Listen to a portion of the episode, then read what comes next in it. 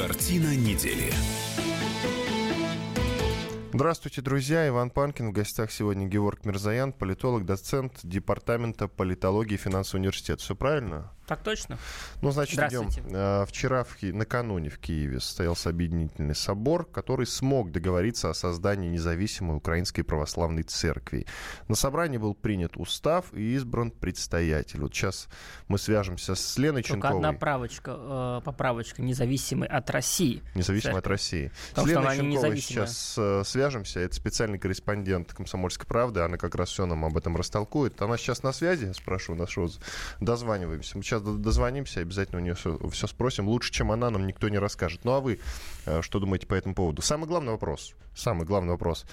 Что это меняет вот для нас конкретно, для русских? Нам это создает, конечно, дополнительные проблемы, связанные с тем, что сейчас будут резко усилены репрессии в отношении единственной э, легальной православной церкви на Украине. Это Украинской православной церкви Московского патриархата.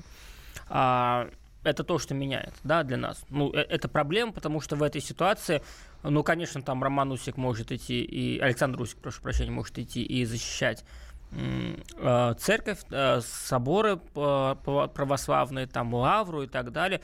Но если Порошенко начнет масштабные атаки, масштабные захваты, мы что, будем войска вводить на Украину? Наверное, нет. А если мы не будем войска вводить на Украину, как мы, каким образом мы сможем помешать ему это сделать? Тоже не сможем. А если мы ему не сможем помешать, какая будет репутация у Российской Федерации? Тоже никакая. Поэтому тут у нас очень сложная ситуация возникает. Вот вы упомянули Александра Усика, это украинский боксер, я напомню, очень известный, не так давно он победил в бою с русским боксером. Достойно победил, уважительно да, достойно. победил.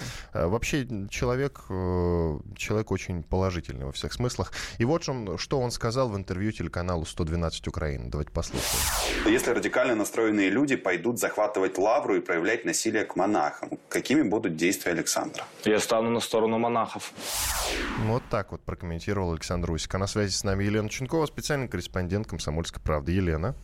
Да, добрый день. Вот К сожалению, пожалуйста. Александру уже пообещали проломить голову. и пристрелить его. Пусть, э, Позицию, ну да. что ж, пусть попробуют. Пусть mm попробуют. Он же парень не, не промах, я имею в виду. Он парень-то не промах, насколько мы все понимаем. Итак, Лена, что это действительно меняет для России? Вот ты как большой специалист в этом. Ну, спасибо за большого специалиста. А, пока мы не можем сказать, что что-то сильно меняется, потому что раскольники просто поменяли свою вывеску, вот, и будут ждать предоставления Томаса. За ними, напомню, Порошенко поедет лично а, вместе с этим новоявленным предстоятелем новой структуры Епифанием 6 января, прямо под Рождество, он должен получить его в, в Стамбуле у патриарха Варфоломея. А вот дальше может начаться что-то грустное, если уже у раскольников будут окончательно развязаны руки, они а, начнут притворять свои угрозы в жизнь по захвату Киева-Печерской лавры, других обителей, такая как Почаевская лавра и все остальные. По поводу того, вот вашей дискуссии, кто может защитить, не водить ли войска, ну, конечно, это была бы мечта Порошенко, если бы мы э, ответили как-то силовым методом, к сожалению, и, наверное, к счастью, мы все-таки этого не можем делать, и э, ставка делается на общественные силы, которые и ранее выходили живым щитом, вставали на встречи радикалов у той же Киева-Печерской лавры, и, как заявляют э, ее насельники, что там есть кому защитить, и мы помним 14 октября в этом году на праздник Покрова Пресвятой Богородицы были угрозы по поводу штурма обителей. Наместник Лавры призывал всех неравнодушных находиться там в течение всего дня, и прихожане действительно это делали. Так что есть надежда, что будет дан именно такой отпор в случае чего. Лен, насколько реально, что действительно радикалы пойдут с ножами, что называется, ну, вооруженные на церкви, на приходы? Насколько это реально действительно? Но э, просто не хочется думать, что это реально, но в 90-е так было, и священников убивали, и вешали, э, которые оказывали сопротивление.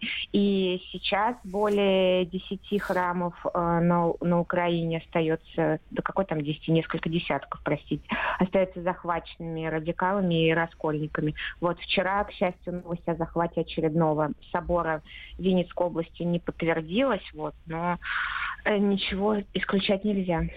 Спасибо большое. Это Елена Ченкова, специальный корреспондент «Комсомольской правды» была с нами на связи. Ну что ж, Георг, продолжим мы с вами.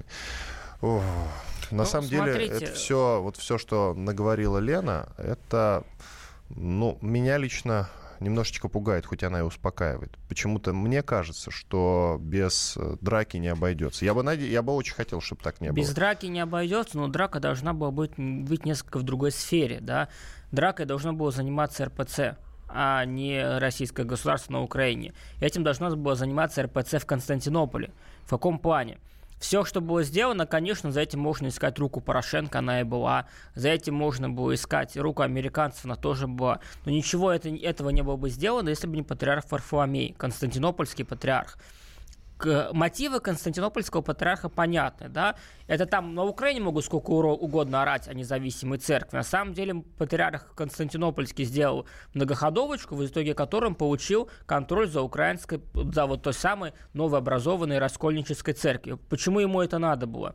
У этого товарища статус среди всех поместных церквей полутора десятков православных первый среди равных, да, но он, ему это мало, он амбициозный человек, он хотел стать таким новым православным папой контролировать все православие. А, а не получается, поскольку э, дело даже не в том, что его так не признают, но у него всего там пару миллионов верующих, ну несколько миллионов верующих под его, так сказать, контролем. Это менее 1% от всех православных в мире. Для того, чтобы, соответственно, иметь какие-то претензии, ему нужно иметь какой-то багаж в виде приходов, количество верующих под контролем и так далее.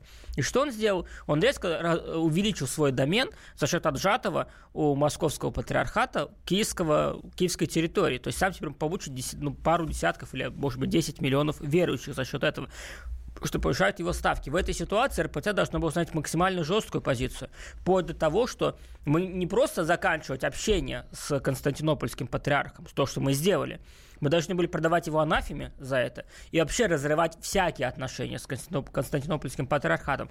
А поскольку у РПЦ почти половина всех православных верующих в мире – это только у РПЦ, потому что другим православным церквям тоже не нравится, как себя ведет Константинопольский патриархат.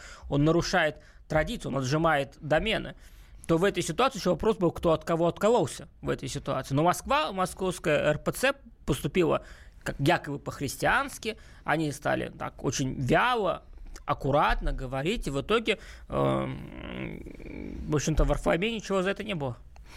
Э, давайте послушаем небольшой комментарий экс-премьера Сергея Степашина. В прошлом, я напомнил, глава МВД, глава ФСБ глава Федеральной службы контрразведки. Вот что он думает по этому поводу.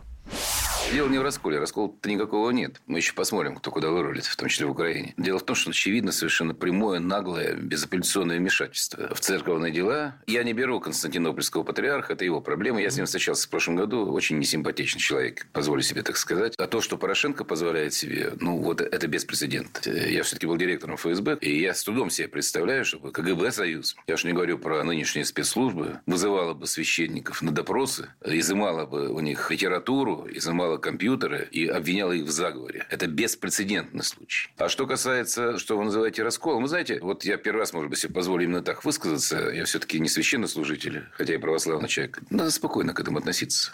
Бог един. Верующие сами определятся. Не надо их строить и загонять. Сергей Степашин, экс-премьер России. Кстати, его интервью вы можете почитать на сайте kp.ru. Свежее, Нет, хорошее, ну, очень Верующие интересное. это, конечно, сами определятся. Но мы же говорим не о свободном определении верующих. Мы говорим о захвате храмов. Мы говорим о целом ряде других проблем. Мы говорим о политических последствиях этого решения, которое тоже было абсолютно политическим по своей сути. Вот это создает для нас проблемы. То, что там как бы бегают раскольники на Украине, ну, извините, так вот, положа руку на сердце, на Украине гораздо больше других, значительно более серьезных проблем, чем бегающие и кричащие на каждом углу раскольники. Однако, как я сказал, это вопрос политический, он будет иметь политические последствия. В этом опасность. Вот э, после перерыва небольшого, сейчас уйдем на перерыв, а потом вернемся, мы почитаем вам э, то, что в своем твиттере написал Алексей Навальный по этому поводу, и то, что ему отвечали э, так называемый журналист Аркадий Бабченко и другие так называемые журналисты. Да, украинские другие журналисты и, в общем, украинцы, одним словом, что они ему отвечали в комментах. Друзья, это, это я не знаю, это дорога в ад, я по-другому не могу, не, могу, не, не могу назвать, но это после перерыва Иван Панкин и Геворг Мирзаян, политолог в студии радио «Комсомольская правда». Буквально две минуты, после этого продолжим. Картина недели. Британские ученые доказали, главное вовремя. Утреннее шоу «Главное вовремя» с Михаилом Антоновым и Марией Бачининой слушайте по будням с 7 до 11 утра по московскому времени.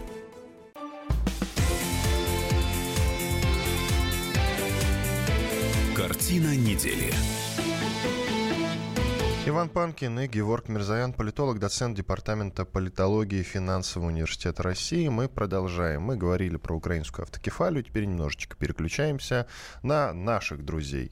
Итак, э, Алексей Навальный так называемый, я даже не... Оппозиционер, вот как его корректно представить у нас здесь в эфире? Первое, оппозиционер, и второе, глава, э, как называется его фонд? Как называется? Фонд борьбы с коррупцией. Так называемый фонд Давайте борьбы его с просто коррупцией. представим Да. активист. Он никакой не оппозиционер, он никакой не глава, он просто активист. Вот и все. Нет, давайте называть его все-таки оппозиционер, потому что он себя позиционирует как оп- Понимаете, если, если ты оппозиционирует как оппозиционер, оппозиционер, если ты оппозиционер, тогда ты пр- продвигаешь какие-то конструктивные идеи. А если ты занимаешься пустой критикой, при этом ничего из себя не, не представляя и разрушая с собой оппозицию своими, э, так сказать, диктаторскими замашками оппозицию, не давая оппозиции консолидироваться, ты никакой не оппозиционер. Ты там что-то другое. Ну, Давайте провокатор. называть его в прошлом оппозиционер. Да, в прошлом оппозиционер. в прошлом нет? оппозиционер. Я помню, как он давал интервью Ксении Собчак, значит, она на телеканал «Дождь», на телеканале «Дождь», и там она спрашивала, какие вот у вас, собственно, вот, вот президентские амбиции у вас есть, а программа-то какая? И он, значит, гениально про свою программу рассказывал, мне это очень понравилось. Он, значит, говорит, мы просто перестанем меньше выделять на оборону, на оружие, грубо говоря, и вот эти деньги распределим, значит, по другим ведомствам. Вот и все. Вот и Гениально. Это, это, Да. это Нобелевская премия Да, вообще. друзья, если вы сейчас вот э, мне не верите, вы можете найти это старое интервью Алексея Навального, э, Ксении Собчак, посмотреть его, вот эта предвыборная программа его, и, собственно, э, вы поймете, что я нигде даже не приврал нисколько. Итак, Алексей Навальный накануне написал у себя в Твиттере. Сегодня произойдет событие исторического масштаба. Раскол. Собор в Киеве завершит создание поместной церкви на Украине. РПЦ потеряет до половины живых приходов. Живых в кавычках. То, что создавалось сотни лет, было разрушено Путиным и его идиотами за 4 года. Путин – враг русского мира. Конец цитаты Алексея Навального. И тут в комменты влезают Аркадий Бабченко, например, э, известный в прошлом журналист, э, военкор, если можно так сказать. Э, Читайте, украинцы, читайте. Все, кто блеет о том, что не все там такие. Это их будущий либеральный фюрер, новой прекрасной России будущего, для которого вы просто раскольники, живые приходы РПЦ. Дустом, только дустом, без разговоров, стену, ров крокодилов, пулеметные вышки, галоперидол, рейх будет кристально чистым. За что вы так нас не любите? А там он случайно номер своего кошелька не оставил виртуально, как он обычно Да, делает? Это, это, по-моему, не из Фейсбука. А, это да, это он сделал скрин и на своей странице в Фейсбуке Какая разница, все равно должен был оставить. Да, он везде Попрошайка. оставляет, это правда, действительно. Ну, можно проверить, давайте зайдем к нему на страничку Бабченко. Сейчас я проверю. А пока, пока читаем, значит, что написал по этому поводу Айдер Муждабаев. Вот, он пишет. Это потому, что ты имперский дятел, больной на всю голову русским шовинизмом, российским неуважением к украинцам, так ничего и не понял. Оппозиционер, а дальше плохое слово из четырех букв. Ну, а, господин Муждабаев, повернутый на голову давно в этом плане. Но смотрите, что интересно. На самом деле, а, что сказал Навальный, да? А, значит, э, Нет, под этим постом нет э, ой, как, кошелька. как это он так? Да, но под упустил, другими есть. упустил, нехорошо. Три копейки не переведут. Нет, если серьезно говорить, то, в принципе, м, проблема российской позиции была изначально всей этой украинской истории в том, что они занимали антироссийскую позицию. Не антипутинскую позицию, а антироссийскую позицию. Вот если вы собираетесь быть реальным оппозиционером, значит, вы пытаетесь ориентироваться на широкие свои, пусть протестного, но населения. А если вы видите, что есть некое событие происходит, и абсолютно все российское население его поддерживает, я имею в виду данном случае присоединение Крыма или конфликт с Украиной, а, который не мы начинали, то вы, если вы настоящий оппозиционер, вы как минимум молчите в тряпочку, а как максимум вы поддерживаете общую тенденцию, э, как бы вы встраиваетесь в тренд, вы поддерживаете общее настроение российского населения. Что сделала вся российская оппозиция тогда? Они все кричали «верните Крым Украине». И в этом плане все оппозиционеры, которые это кричали, поставили на себе ермо предателя. Люди могут не, людям может не нравиться Путин и не нравится власть. Люди, может, хотят какую-то альтернативу Путину, но они никогда не выберут предателей на роль альтернативы Путина. Первым, кто просек фишку, пусть даже не сразу, это как раз был Навальный. Года, наверное, через два или через полтора после воссоединения Крыма с Россией он поменял свою позицию, он стал говорить, что ну да, да, Крым, Крым российский в этом плане, да, потому что так считало большинство населения. И вот тут как раз все эти украинские товарищи на него и обрушились. Потому что, ах, как же так? Ах, как же так? А почему так? И Навальный для них перестал быть рукопожатным. Ну, это, понимаете, это тоже разборки в паучьей банке. Ну, мы за этим можем взять попкорн, понаблюдать, но не более того. Угу. А вот еще Навальный у себя написал. Если когда-нибудь случится нечто действительно грандиозное, например, летающая тарелка сядет в центре Киева, то все будут писать «Вау! На Украину прилетели инопланетяне! Ура! Первый контакт!» А в комментариях будут сидеть украинцы и писать «В Украину». Ну, это он уже их стебет потом. Это да. Ну, понимаете, они тоже идут по тонкому льду, потому что у Навального пусть и немного хомячков, но эти хомячки очень активные. И сейчас у них будет есть между собой очередная свара в этом плане. Но опять же, для всех вменяемых людей, не относящихся ни к секте свидетелей Навального, ни к секте свидетелей Майдана, это все, скорее повторюсь, это разборки паучков в банке, за которым можно весело понаблюдать. А еще очень интересно смотреть украинское телевидение. Тут ой, накануне, значит, ой. я смотрел. Тут накануне я смотрел. И вот что увидел, значит. Генерал СБУ и бывший депутат Рады Амельченко заявил, что готов ликвидировать президента России при личной встрече. 70-летний генерал отметил, что сделать это ему позволит соответствующая специальная подготовка. Вот. А давайте, что я говорю, давайте мы послушаем, собственно, Григория Амельченко, генерала СБУ. Путина, Путина с двойником я не спутаю. Я его хорошо знаю лично. С конца 90-х годов познакомил покойный Анатолий Собчак. Как офицер спецназа и спецслужбы, имея соответствующую подготовку, если бы мы встретились, я бы пошел на его ликвидацию. Такие дела, друзья. Ну, это да, Григорий Амельченко, так... генерал, генерал СБУ, это в ток-шоу у Савика Шустера он сказал. Знаете, в любой приличной стране э, за такие вещи, за обещание генерала уволить, убить президента соседней кого бы державы. Было, кого бы ну, кого бы то ни было, ладно. Там, а как... дальше он его сравнил, значит, э, с Бен Ладеном. Он сказал, что по международным нормам это будет э, сродни убийству Бен Ладена. Ну, что-то вот только вот. потому, почему-то ни э, международные нормы, ни э, даже украинские нормы Путина террористом не считают. Украина даже, напомню, войну против Российской Федерации официально не ведет. Так, к вопросу о... Собственно, в нормальной стране генерала СБУ за это как минимум бы уволили. Это как минимум. Но на Украине это нормально. Ну, что я могу сказать генералу? Генерал старенький, да? Да, 70 лет. С головкой Бобо. Вот. Ну, пусть, э, пусть дальше говорит. Я думаю, Владимир Владимирович его не трогает, потому что не тронет э, даже в случае личной встречи. Даже руки ему не переломает, поскольку Путин человек вежливый. И э, больных на голову он не трогает. Вы знаете, я тут хочу вот что добавить. Я, Хотя а... одного больного на голову, кстати, я ошибаюсь, одного больного на голову Владимир Владимирович обещал за яйца подвесить. Было такое. Ну, Батюшки. Саакашвили. Слава богу, что я этого не помню. Не, было, было. Он обещал Саакашвили подвесить. Как это развидеть, что называется теперь? А, я вот что хотел сказать. Э, я по долгу службы смотрю российские ток-шоу, самые разнообразные. И 60 минут, и время покажет, э, и открытый эфир на телеканале «Звезда». Ну, разные, в общем, смотрю.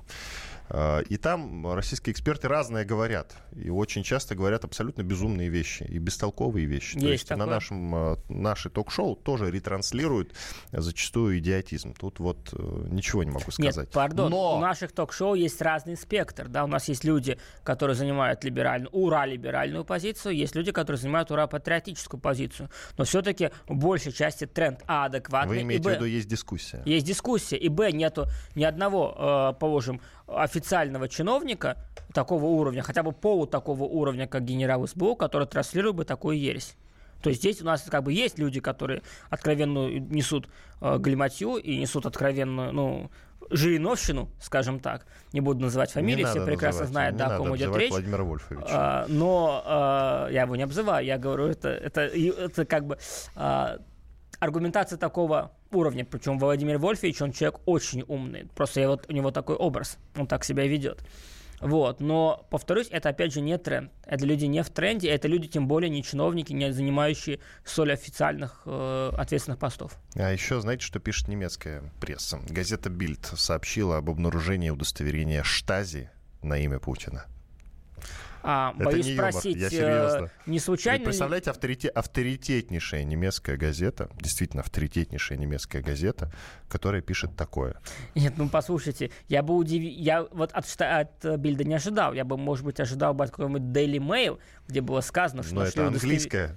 Я понимаю, да, что они бы сказали, что они бы нашли удостоверение на имя Путина возле э, мертвых, ну, полумертвых Скрипалей. Это я бы еще согласен. Они, дело в чем? Вот немецкая пресса, чем отличается от английской? Она все-таки более сдержанная да. такая. Она выдерживает некую паузу. Нет, так вот, смотрите... отделение, мы уже не успеем сейчас с вами об этом договорить. Нам надо сделать небольшой четырехминутный перерыв на рекламу и новости. Я только уточню, что отделение по работе с архивами Министерства госбезопасности бывшей ГДР в Дрездене обнаружило в документах служебное удостоверение, удостоверение выданное на имя Владимира Путина, утверждает таблоид Бильд. Мы продолжим через пару минут. Иван Панкин и Геворг Мирзаян, политолог в студии радио «Комсомольская правда». Оставайтесь с нами, пожалуйста. Картина недели. Товарищ адвокат! Адвокат! Спокойно, спокойно. Народного адвоката Леонида Альшанского хватит на всех. Юридические консультации в прямом эфире. Слушайте и звоните по субботам с 16 часов по московскому времени.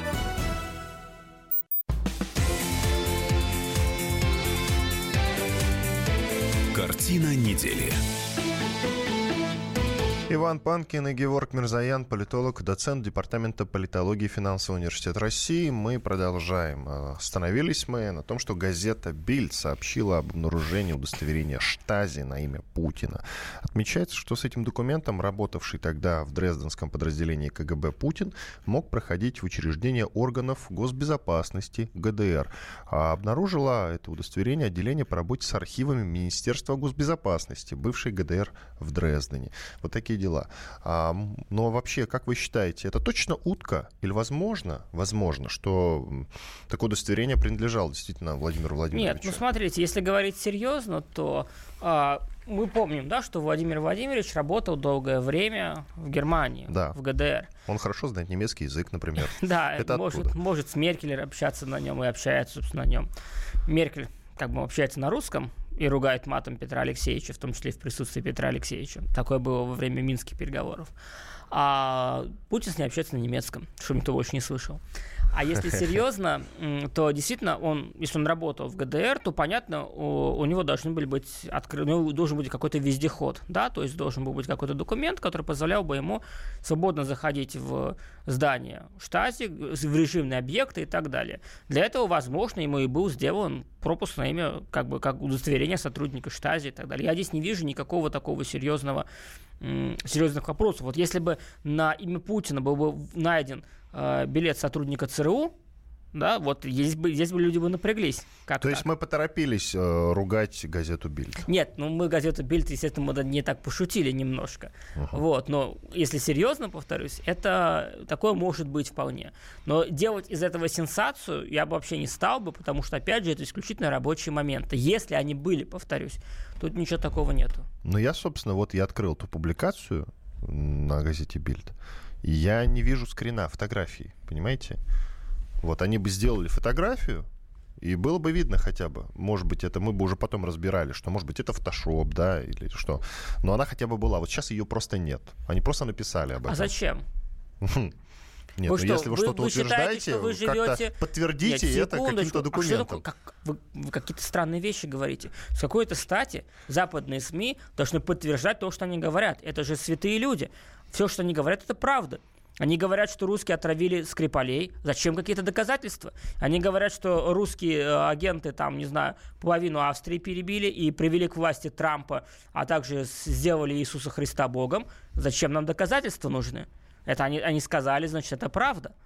Какие доказательства? Мы же не живем с вами в 90-е даже хотя бы годы, когда ведущие мировые СМИ, типа CNN, BBC, считали себя позором публиковать данные каких-то местных непонятных стримеров, прям сразу публиковать без проверки. Вспомните, пожалуйста, события украинской э, гражданской войны или той же арабской весны, когда берут местных стримеров, выбрасывают какой-то непонятный там э, хаос на улице какой-то в сети, называют это штурмом Бенгази или называют это бомбежками э, Дамаска. Ну, как, какие доказательства вы говорите? Зачем?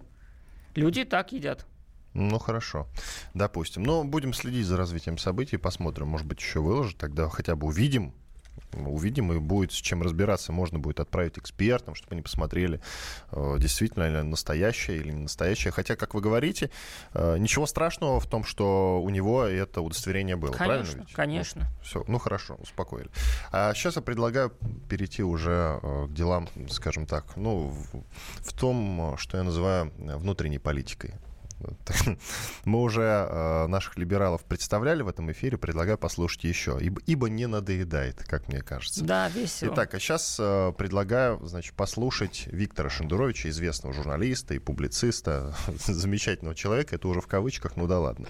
Итак, не, не так давно разгорелся скандал, и мы его здесь в эфире обсуждали. Журналист, известный журналист, он в частности ведет программу «На их Москвы», Сергей Пархоменко, организует вполне себе достойную, хоть и либеральную премию премию «Редколлегия» для молодых, талантливых журналистов. В общем, если так вот посмотреть, он еще издатель. Если посмотреть, человек, ну, не, хоть и либерал, но не такой уж плохой. Это было до, собственно, двух, двухнедельной давности. Вот я его считал неплохим человеком. Все-таки какую-то работу человек делает не просто так. А на прошлой неделе он у себя в Фейсбуке написал... Э, написал про Лизу Глинку, как вы помните, это... Доктор Лиза. Да, доктор Лиза, э, замечательный человек, которая помогала больным и обездольным во всех смыслах. И вот он, э, значит, и он высказался у себя в Фейсбуке. Она несколько лет назад погибла в той самой авиакатастрофе вместе с ансамблем имени Александра. Над которой разбилась. господин Бабченко так смеялся. Да. И его и подобные уроды. Вот, да, несколько недель назад он написал, что в какую сволочь, грубо говоря, она превратилась, когда стала работать на власть. И тут э, он то же самое написал про Нют Федермессер. Нют Федермессер сейчас занимает, продолжает дело Лизы Глинки, в общем-то. И она вступила в ОНФ. А, а это подразумевает работу с властью непосредственно, потому что власть э, таким образом ну, дает ей денег, и это, как считают такие люди, как Пархоменко и Шендурович, это плохо. Ну вот что сказал Шендурович буквально накануне э, в эфире телеканала «Дождь». Давайте послушаем. Нют это понимает ли? Понимает, безусловно что создаются правила игры. Что значит, ты копейки не получишь просто так. Значит, для того, чтобы обезболивать людей, тебе надо поцеловать ручку негодяям и подписаться и войти в число негодяев, чтобы тебя использовали, как использовали до нее Лизу Гулинку и так далее, и многих-многих-многих, и будут использовать. Вот так вот. Я сейчас напомню, что конкретно тогда, 30 ноября, написал Сергей Пархоменко. Частично прочту его пост. А все ли помнят, с чего начинала Елизавета Глинка и в какое услужливое, потасканное ничтожество она позволила себя превратить незадолго до смерти? Все помнят, как кремлевские сволочи ее хладнокровно и сноровисто употребили в дело на раннем, на раннем этапе войны в Донбассе. Все помнят эти гнусные фотографии доктора Лиза на фоне улыбок Марины Юденчи, самодовольного э, мадам Симонян. Это я к тому, что всем нам нужно беречь Нюту Федермессер, очень терпеливо объяснять ей, тем, кто с ней работает, зачем их втаскивают туда, где они постепенно оказываются. Нам нужно подробно и тщательно растолковывать им, что это переработка, объектом которой они стали, предполагает вываливание в самой жирной, самой зловонной грязи. Ну и дальше еще есть несколько предложений, их я в этот раз уже не буду читать. Вот. И теперь Шендерович, что называется, продолжил. Но теперь вам остается только как-то прокомментировать это, Георг. Ну, смотрите, э, то, что сказал Шендерович и его компания, скажем так, это еще одно доказательство, еще одна демонстрация того, почему все вменяемые люди считают э, Шендеровича и компанию сектой. Для них э, правильно только их точка зрения. Все люди, которые придерживаются другой точки зрения, или же, для, это к вопросу о либералах, да, так называемых, никакие не либералы, конечно, все люди, которые придерживаются иной точки зрения. Более того, все люди, которые смеют общаться с властью, которая есть абсолютное зло, в их понимании, сразу становятся абсолютным злом. Неважно, их заслуги абсолютно не важны, этих людей. То, что доктор Глинка спасала огромное количество детей, спасала огромное количество взрослых людей, вот сектантам абсолютно все равно. Для них сам факт того, что она посмела сотрудничать с властью, посмел хоть как-то там соприкоснуться с властью, это уже позор. Вспомните, что наша дорогая Ксения Общак а, Общак. на а, знаменитой премии, как она высказывала, по-моему, доктору Лизе относительно того, что доктор, как, вот вы, вы, вы сотрудничаете, наверное, сотрудничаете с властью, потому что м, вам это заставили, да, вот как она вот так вот, э, после чего Ксюшу, естественно, перестали приглашать на серьезные мероприятия. И э, в общем, это очень некрасиво, это очень некрасиво с их стороны. Это показывает еще раз, почему ни один вменяемый человек э, этим людям даже руки не подаст после так, так, такого рода заявлений. Это показывает, что господин Шендерович и компания умеют только языком чесать, а когда дело доходит до каких-то реальных вещей, уж не им-то критиковать э, ту, ту же самую доктор Лизу, которая, повторюсь, спасала людей. Пусть они сами вместо того, чтобы заниматься э, сектантством, попробуют заниматься реальными вещами, попробуют спасать людей, попробуют делать что-то хорошее, создавать какой-то продукт. Если они этого не умеют делать, то господину Шендеровичу не, ста, не надо заниматься э, бессмысленными нападками на уважаемых людей, а лучше дальше заниматься своим матрасом. У него это гораздо лучше получается. Ну, вам тогда надо напомнить историю с матрасом. Ну, а не я надо, пока, это а я люди, пока кому надо, растолкую. те прочитают. А Я пока напомню, я забыл уточнить, что ОНФ это общенародный российский, ой, Общероссийский общероссийский народный, народный фронт. фронт. Извините, да, Это это, общественное движение, созданное да. в мае 2011 года по инициативе президента России в Владимира которой, Путина. по, по- в которой, по сути, нет ничего такого. ОНФ предоставляет целый ряд инструментов.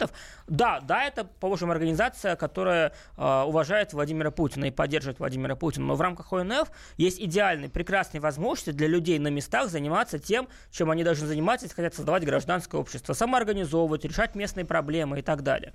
В общем-то, это нормальная общественная организация. Чем больше будет общественных организаций, которые консолидируют людей для решения реальных проблем, связанных с постройкой мостов, с там, благоустройством э, территорий, с борьбой против коррупции на местном уровне, в конце концов, даже с борьбой с платными парковками, неважно. Это все элементы гражданского общества. Гражданское общество растет снизу. И только страна с нормальным гражданским обществом может считаться нормальной демократической. Поэтому я абсолютно за гражданские структуры, как с точки зрения патриотических, так и либеральной, без разницы, если они занимаются конкретными делами, а не занимаются ля-ля.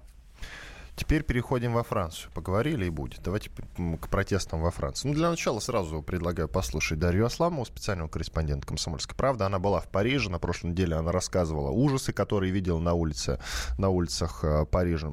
Э, Я уточнил у нашего звукорежиссера, есть ли возможность? Не успеваем, да, в следующую часть? Ну, может, тогда и не успеем. Давайте коротко обсудим, потому что у нас в следующей части еще много чего интересного. А, в любом случае, друзья, если кто-то хочет э, почитать, во всяком случае, а, что, значит, Дарья Асламова видела на улицах Парижа, вы можете почитать на сайте kp.ru. А, как вы считаете, Георг, вот чем по итогу завершатся все-таки эти протесты? А там, я напомню нашим слушателям, что там военная техника по улицам ездила. Вы знаете, скорее всего, они завершатся а, без госпереворота, да, но не это главное. Главное, какой вывод сделают власти из этих протестов, потому что протесты сами по себе возникли не столько из-за цен на бензин, они возникли из-за а, того, что Макрон, Макрон и французские элиты обманули французское население. По- И французское население сейчас реально поняло, что- поняло, что его обманули. Они пытаются протестовать, и если власти сделают правильный вывод этой ситуации, то им удастся избежать гораздо более серьезных последствий, чем протесты. Иван Панкин и Георг Мирзаян, политолог, доцент Департамента политологии Финансового университета России. Мы продолжим через пару минут. Оставайтесь с нами. Картина недели. Особый случай. По понедельникам в 5 вечера по Москве. Касается каждого.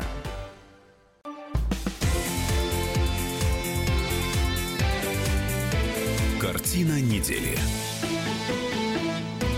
Иван Панкин и Георг Мирзаян, политолог, доцент Департамента политологии Финансового университета России. Мы чуть-чуть дополним сейчас про протесты во Франции. А, Вы не успели договорить, Георг. Если совсем кратко, то есть что произошло? Как народ во Франции, как и в другой- других странах Европы, был серьезно разочарован элитами и требовал перемен. В этой ситуации э, на, парламентских, на президентских выборах во Франции элиты решили население обмануть, чтобы там условно не избрали тамошнего Трампа в лице госпожи Ле Пен. Они э, решили э, как бы вы- чтобы народ Франции выбрал нового Обаму, то есть такого э, очень очень такого симпатичного человека, харизматичного, который должен был объединить Францию, у него была одна проблемка. Он не был новым человеком. Макрон был тем самым ставленником элит, просто всунутого населению под приятной упаковкой. И люди его выбрали в надежде на перемены. А когда они его выбрали, выяснилось, что Макрон сам из себя, как президент, как личность, как управленец, ничего не представляет. Все его реформы почти не провалились, с имиджем у него начались проблемы, и в итоге, когда пузырь популярности лопнул, люди увидели, что это то же самое, представители тех же самых элит, против которых они голосовали, когда прокатили в первом туре выборов две основные элитарные партии. И, естественно, это очень серьезно разочаровывает, раздражает. И э, когда была вот эта последняя капля в лице повышения цен на бензин, люди, в общем-то, вышли на улицу. Они протестуют, еще раз, не, за, не против бензина, они протестуют против бесперспективника, который есть в отношении нынешней власти. Они хотят изменений, они хотят перемен, но Макрон их не может дать. То есть, да, Макрон может каким-то образом погасить эти протесты различными там методами, инструментами, но если он не начнет реально э, слушать свой электорат, причем это опять же это не просто там бунты в пригородах, как это было при Саркози. Это, это бунты, э, в том числе и в мелких городах французских. То есть это белые бунты, это не черные бунты, как это было раньше. Но там не бунты, там э, после вот этих жилетов, как их называют, желтые жилеты. Желтые жилеты. Людей. Ночью на улице выходят, э, как их можно охарактеризовать этих людей? Мародеры мародеры, понимаете, и они просто грабят э, улицы. А на связи с нами Владимир Варсобин. Мы сейчас плавно переходим уже к губернаторским выборам в Приморье. Владимир Варсобин, э, политический обозреватель «Комсомольской правды». Владимимир. Да, добрый вечер. Там у вас, уже, вечер. у вас да. уже вечер. У вас, наверное, да. уже, в принципе, избирательные участки, они закрыты, правильно я понимаю? 10 минут осталось. 10 минут, как мы вовремя позвонили. Ну, что можете сказать, Владимир, в целом? А, ну, что могу сказать в целом? А, пока все движется к тому, что Кожемяка, видимо, пройдет в первом туре, но от этого утверждения а, от нас отделяет все-таки 3-4%.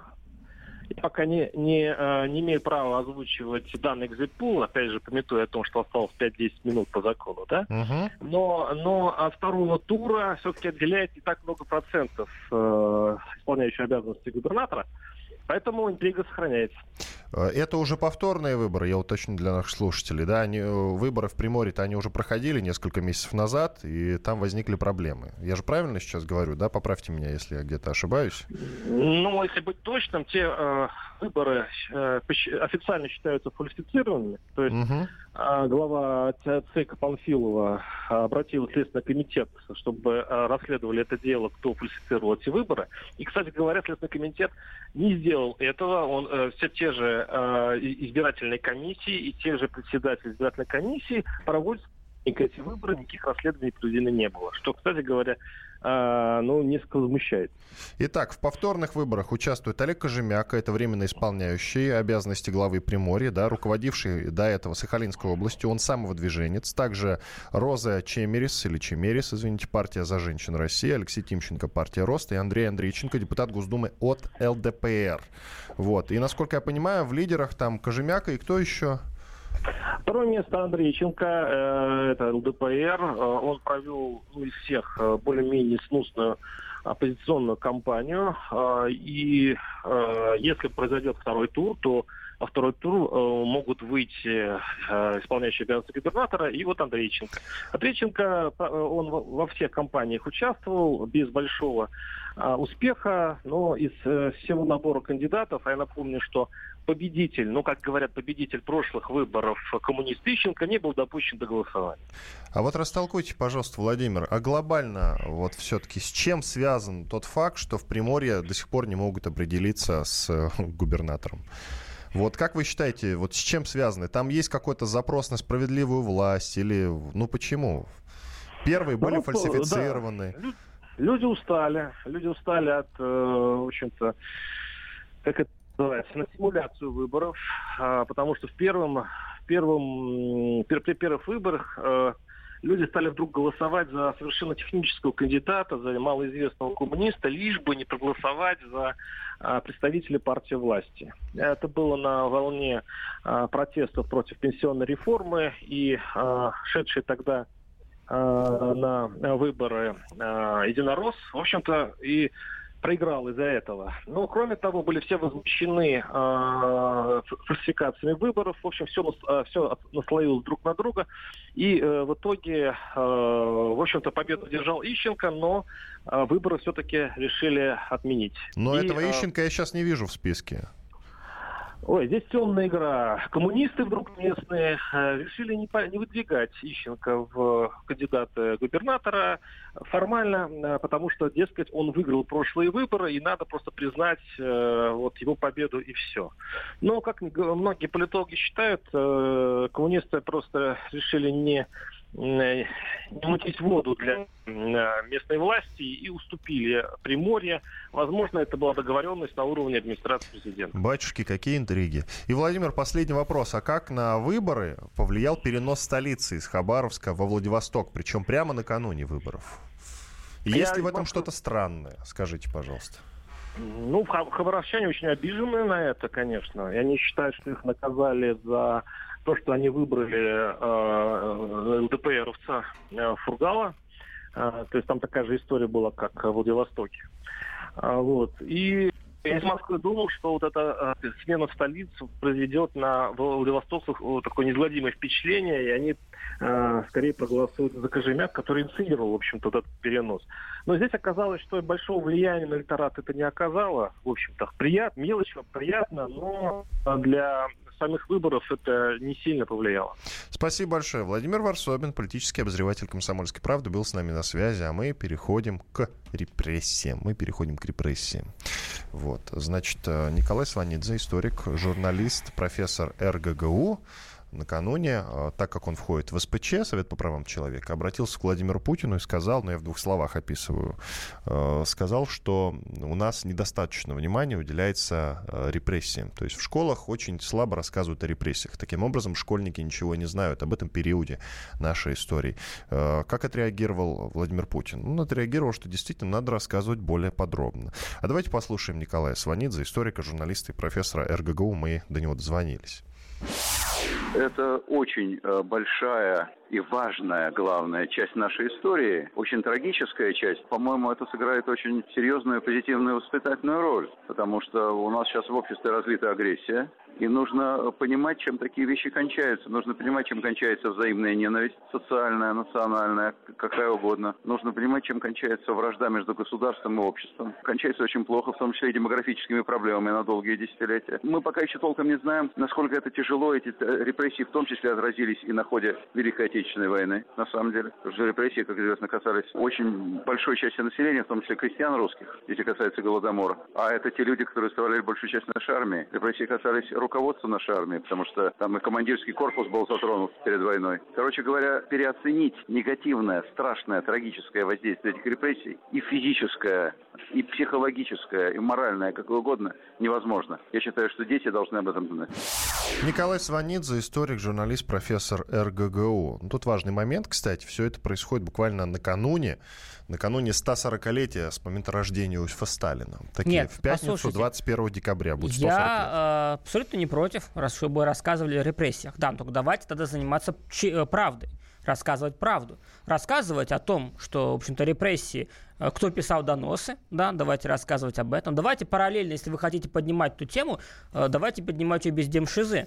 Давайте поднимать тему Сталина, давайте рассказывать о вкладе Сталина в победу, давайте параллельно рассказывать о том, что та индустриализация, э, которую, тот, точно, тот голод, а не голодомор, господину историку было бы полезно знать, что речь идет о голоде, а не о голодоморе, что голодомор, что голод как таковой была одной из причин Одной из причин было то, что мы, в общем-то, экспортировали зерно для того, чтобы создавать промышленность, создавать э, промышленный потенциал Советского Союза, благодаря которому мы выиграли войну.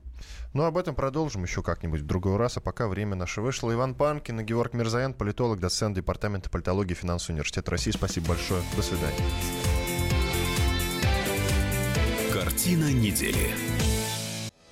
Максим Шевченко – я вот за что люблю «Комсомольскую правду». Сегодня «Комсомолка», не устану это повторять, является практически единственным СМИ в России федерального масштаба, который дают реальную картину страны.